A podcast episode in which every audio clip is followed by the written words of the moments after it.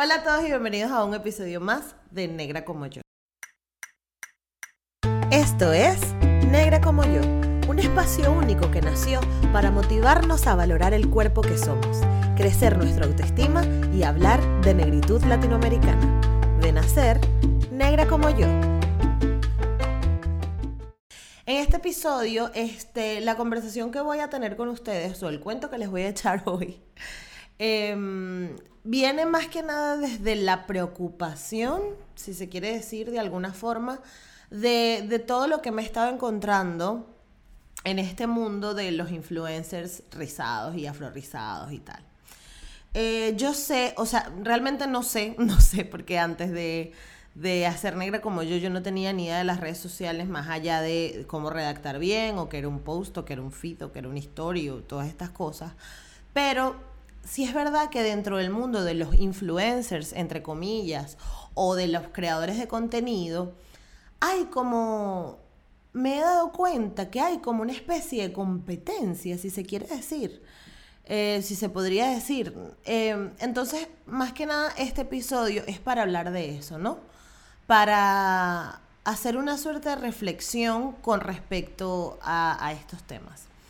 Primero que nada, a mí me surge la curiosidad de hablar de esto porque, si bien saben o si me siguen por, por Instagram, y si no, hazlo ya porque vas tarde, porque por allá comparto también bastante contenido, eh, hice alianza con tres amigas que son Lolita Rizos, Jexy Rizada y Roxy Rizos.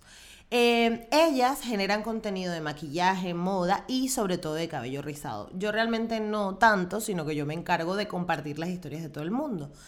Y nosotras entendimos que en la unión está la fuerza, básicamente. O sea, básicamente decidimos empezar Esencia Rizada porque entendimos que unidas, colaborando, es la forma en la que, primero, generamos mejores ideas. Segundo, generamos mejor contenido. Obviamente, al tener mejores ideas, generas mejor contenido. Y además entendimos que este, estas colaboraciones nos hacían crecer como marca, ¿no? Y como, como creadoras de contenido, como influencers, como lo quieran llamar. Entonces, este, nos hemos dado cuenta que cada país tiene como su grupo de influencers rizadas, ¿no? En Venezuela realmente este movimiento está creciendo desde hace un par de años para acá. Antes eh, era muy poca la gente que tú veías hablando de contenido afrorizado, más allá de mira cómo me peiné y ya, ¿sabes? Nadie te enseñaba peinados, recetas, trucos, mascarillas. No había, no había quien generara ese tipo de contenido. Y claro, el punto en común de todas las influencers venezolanas de, cabello rizado es ese, ¿no? De que coño, no había nadie para que nos hablara de, de estas cosas que nos gustan y tal. Pero, este, eh, nos hemos dado, nos hemos dado cuenta que en muchos países pasaba exactamente lo mismo, como que no había nadie que generara contenido rizado, ni nadie que generara contenido afro rizado, y entonces dentro de cada país se han creado como enemistades, alianzas, desalianzas, yo no entiendo, o sea, de verdad, porque ¿qué pasa? En el mundo de los creadores de contenido, primero, yo necesito que entiendan esto, y sobre todo las influencers que me puedan estar viendo hay espacio para todos. Nadie va a decir las cosas como solo tú las sabes decir.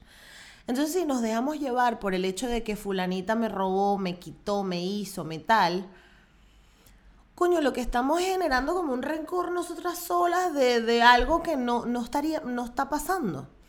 Segundo, algo que me llamó también poderosamente la atención es que he estado notando que si es verdad que hay como una cierta mm, competencia, también por otro lado hay gente que de verdad descaradamente roba contenido. Y eso es súper preocupante porque hay muchas personas que están haciendo bien su trabajo. Eh, y a mí me toca cercano porque Jexy, Roxy y Lolita son mis amigas con las que hablo casi que todos los días y con las que estamos generando contenido siempre y entiendo y sé todo el esfuerzo que le ponen para generar un post, para hacer unas historias, para hacer un sorteo, para hacer un concurso, para hacer todas las estrategias de, que se llevan a cabo en Instagram, ¿no? Entonces, este, es súper triste ver gente que replique exactamente la información. Pero, o sea, cuando te digo exactamente, o sea, les faltó llamar a, las muchachas y decirle, mira qué tipografía estás usando para ponerla yo. O sea, todo, las palabras, los colores, la forma, el display de cómo llevan la imagen, o sea, todo, todo, todo. Es una locura. Entonces, como les dije, nadie va a decir el mensaje como solamente tú lo vas a decir. Entonces es importante que se respete la individualidad de cada quien. Porque, insisto, hay un esfuerzo detrás de todo ese contenido que se está generando, hay, hay una, un trabajo que se hace, hay una investigación previa que se hace.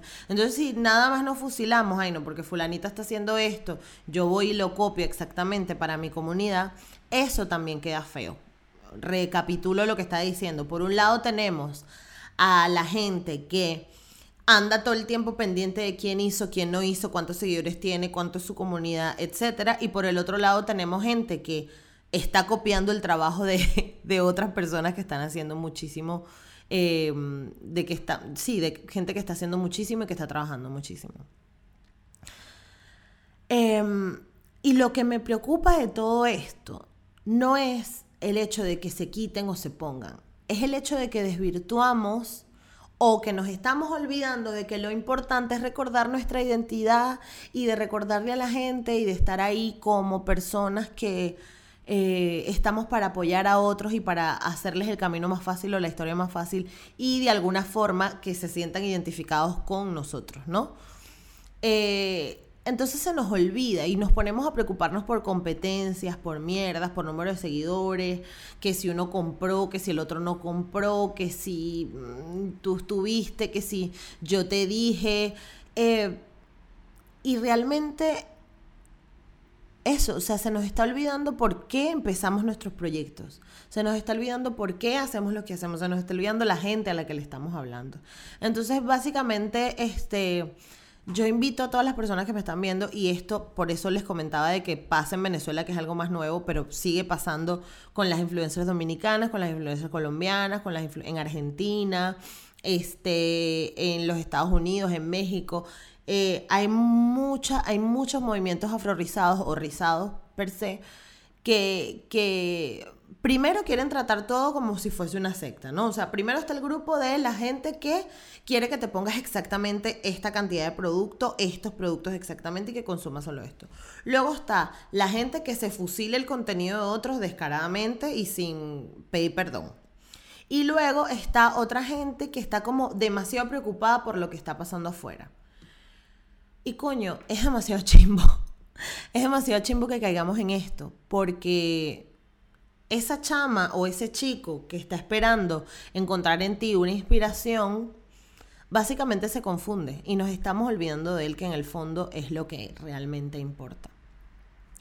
Em, yo creo que, que el corazón de esto es demostrar que el cabello rizado y que todos los estereotipos que nos habían intentado colar antes este, están cambiando y hacia eso es donde tiene que estar eh, incorporado nuestra, como que nuestra lucha, nuestra, nuestras estrategias, nuestro contenido. Em, entonces, bueno, no sé, o sea, yo creo que, que deberíamos, ojo, esto es una opinión nada más muy personal, pero creo que deberíamos como que de, cambiar el radar y de cambiar nuestro mindset. Y si vemos que no estamos teniendo contenido y que no sabemos dónde sacarlos, pues paremos y veamos qué es lo que se nos parece a nosotros mismos. Y esto es una recomendación que les hago a las personas que están empezando, a las personas que no tienen tanto tiempo, a la gente que tiene mucho tiempo pero que probablemente no se, no se han dado cuenta. Hay espacio para todos, hay espacio para todos. Lo, lo, maravilloso del Internet y de las redes sociales y de todos estos inventos nuevos que estamos teniendo es que ahora hay democratización del conocimiento. Ahora no, ese conocimiento no le queda solo a una persona. Ahora lo que nos va a hacer poderosos y lo que nos va a hacer em, crecer es nuestra identidad, lo únicos que podamos ser y lo, diferentes a los demás que somos. Eso es lo que nos va a dar valor, no si nos parecemos a otros o si el otro está haciendo o si no está haciendo. Em, allá afuera hay mucha gente que, que está apostando por un cambio. Hay mucha gente que está queriendo hacer las cosas buenas y hacer las cosas bonitas. Y esta gente le pone tanto esfuerzo, pero yo creo que como que se tapa con todo lo demás, ¿no? Con, con, las apariencias, con los números de seguidores, con el faranduleo, con el querer ofender a otros también, porque eso también me he encontrado, ¿no? Nos hemos encontrado con gente que entonces en tus comentarios o en tus posts vienen a, ay no, eso no se hace así. Es como que bueno, o sea, chévere, pero esto no, no, o sea, sí es verdad que tienes todo el derecho de comentarlo y, de, demostrar lo que dices, pero también se ve que es una forma como revanchista y vengativa, como lo estás haciendo, o, los comentarios que hacen. Entonces, bueno, nada, esa era la reflexión que quería dar en el episodio de hoy. Este, los movimientos rizados y los movimientos afro vienen para inspirar a la gente, no para competir entre nosotros, ni para ver qué es lo que están haciendo unos y para ver cómo le quito yo los seguidores al otro, porque eso no va a pasar. Al final la, comunidad es tuya y la comunidad que tienes es porque ha crecido contigo, es porque está ahí siempre siguiéndote. Entonces no nos dejemos llevar por eso, chicas. Y otra recomendación que les quería hacer es que si allá afuera hay alguien, hay alguna persona, que tenga 40, 45 años, 50, empiecen a generar contenido, porque las mujeres de esa edad también lo necesitan. Mi mamá hace poco se acaba de hacer su gran corte y una de las cosas que me dijo es que, que sí, que ella entiende que, que las chamas como yo, este, nos sentimos juveniles y podemos mostrar, pero no hay nadie de su edad que le esté hablando, ni que le esté diciendo te sientes de esta manera y te sientes de la otra, porque eh, eh, mi mamá también es un público objetivo, mi mamá también consume cosas, mi mamá también compra, mi mamá también quiere pertenecer en las redes sociales, ¿no? Y digo mi mamá porque es el ejemplo más cercano que tengo de una mujer de su edad, pero, pero de ahí para adelante hay muchas mujeres grandes que no tienen quien les hable, ni quien les diga, ni quien las inspire. Así que si tú me estás viendo eh, mamá de alguien, o no necesariamente tienes que ser mamá de alguien, pero eres una mujer ya de 50 años, de 60 años, que te sientes con las ganas de querer comunicar algo, de querer eh, tener presencia en las redes sociales, hazlo, porque créeme que va a haber mucha gente que se va a interesar por ti. Y esto también va con los chicos. Si hay algún chico que haya aprendido a través del tiempo cómo cuidarse su cabello, cómo mostrar una imagen también un poco más masculina, aunque esto de los roles de género también está como pasado de moda, pero si quieres como que si aprendiste a peinarte siendo chico, este también lánzate y haz contenido para las redes sociales. Si te lo estás pensando, creo que es un buen momento para hacerlo porque por otro lado tengo a mi hermano que le pasa lo mismo, coño, es que no sé qué cortes hacer ¿sabes? Que me hagan sentir masculino, tal, o, o, que me hagan sentir bien con mi, mi fenotipo. Este, cómo, cómo me lo cuido, pero que sea de una manera que se ajuste a mi ritmo de vida. Porque las mujeres, si es verdad, y esto es algo que ha pasado a lo largo de los años, estamos mucho más acostumbradas a a cuidarnos, ¿no? A usar la cremita, a ponernos las cosas, no sé qué, porque es como se nos ha educado. No, no digo que esto tenga que ser así, sino que ha sido como hemos crecido, tenemos como, somos mucho más propensas a la vanidad y a la belleza, ¿no? Y los chicos no tanto, y los chicos también se quieren cuidar, los chicos también quieren verse bien, o los chicos también quieren entender su cabello, no necesariamente verse bien, pero entender, ¿no? ¿Qué es lo que está pasando y, y, y cómo, cómo mostrarse. Entonces, si tú eres un chico que está por ahí, no sabes qué hacer y te interesan las redes sociales, yo creo que estaría bien que también empieces a generar contenido de em, cuidado personal para los hombres, porque estaría muy bien, muy, muy bien. Este, espero les haya gustado este episodio. Realmente mm, vino a mi cabeza porque estos meses de cuarentena está, me, nos han volcado mucho más al Instagram y a estar pendiente de qué es lo que están haciendo los otros y, y, y esas han sido las reflexiones que, que como que, que, me provocó compartir con ustedes porque además aquí yo les digo lo que me da la gana. y, y, y espero que eso les guste porque bueno, si no, vamos mal. Y nada, que recuerden que pueden suscribirse a este canal, recuerden comentar si algo de aquí no les gusta, les gusta, les parece, no les parece. Podemos debatir también a través de mi Instagram o en Facebook o en Twitter, donde me pueden encontrar eh, con arroba negra como yo. Y si quieres escuchar esto en cualquier otra plataforma disponible de podcast, puedes hacerlo a través de ebooks, Spotify, Anchor y Apple Podcasts. Muchas gracias por estar conmigo en este episodio y nos vemos otro día. Chao.